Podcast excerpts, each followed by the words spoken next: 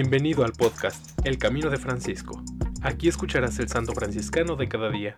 Acompáñame a caminar siguiendo las huellas de Francisco de Asís.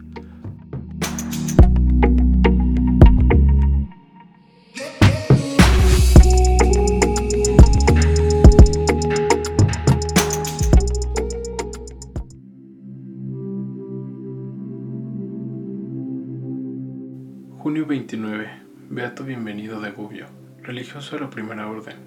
Murió en 1232. Gregorio IX Inocencio XII en 1697 concedieron en su honor oficio y misa.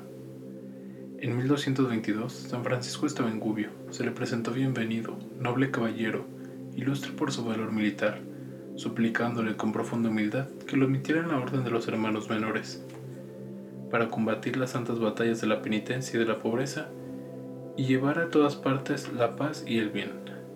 San Francisco en otras oportunidades, como había hecho con Ángel Tancredo, había hecho discípulos suyos a hombres que habían ejercido el duro oficio de las armas, porque veía en la obediencia, en las fatigas, en las privaciones y en los peligros de la vida militar una eficaz preparación para los sacrificios diarios de la vida religiosa por lo mismo, acogió gustoso al nuevo aspirante que fue bienvenido entre sus discípulos. Bienvenido escogió para sí los trabajos más humildes y pesados, distinguiéndose por su pronta obediencia, una modestia acorde con su santa vocación. Amante de la pobreza evangélica, se contentaba con un hábito pobre y a su cuerpo agobiado por las fatigas le daba solo el alimento necesario.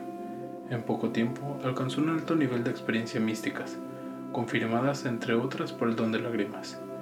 Deploraba las culpas de los pecadores y en la oración, la palabra y el llanto pedía su conversión. La Eucaristía fue el centro irradiador de toda su vida. A veces Jesús se le apareció bajo la forma de niño, que desde la hostia santa descendía a sus brazos, lo embriagaba de dulzura y en su alma le dejaba un aroma celestial.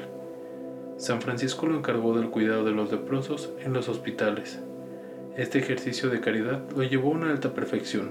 En efecto, ante un mal tan repugnante, cada día debía vencerse a sí mismo para superar la resistencia natural con heroico valor continuar su trabajo. Los enfermos le quedaban agradecidos y conmovidos por su santidad se encomendaban a sus oraciones.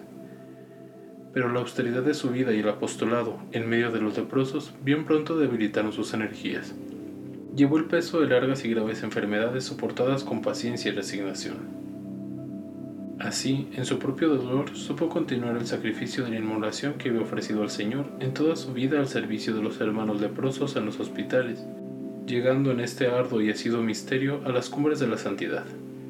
La contemplación, el amor a la Eucaristía, la devoción a la Virgen, la imitación del Seráfico Padre, la paciencia en las enfermedades y sobre todo la inagotable caridad para con los leprosos fueron las diversas etapas que lo llevaron a la santidad. El 27 de junio de 1232 murió en Corneto, en la Puglia. En alabanza de Cristo y su siervo Francisco. Amén.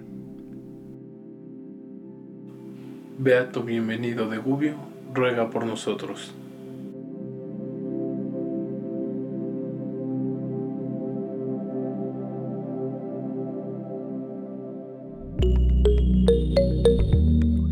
Te invito a que compartas este podcast y sigamos juntos el camino de Francisco. Paz y bien.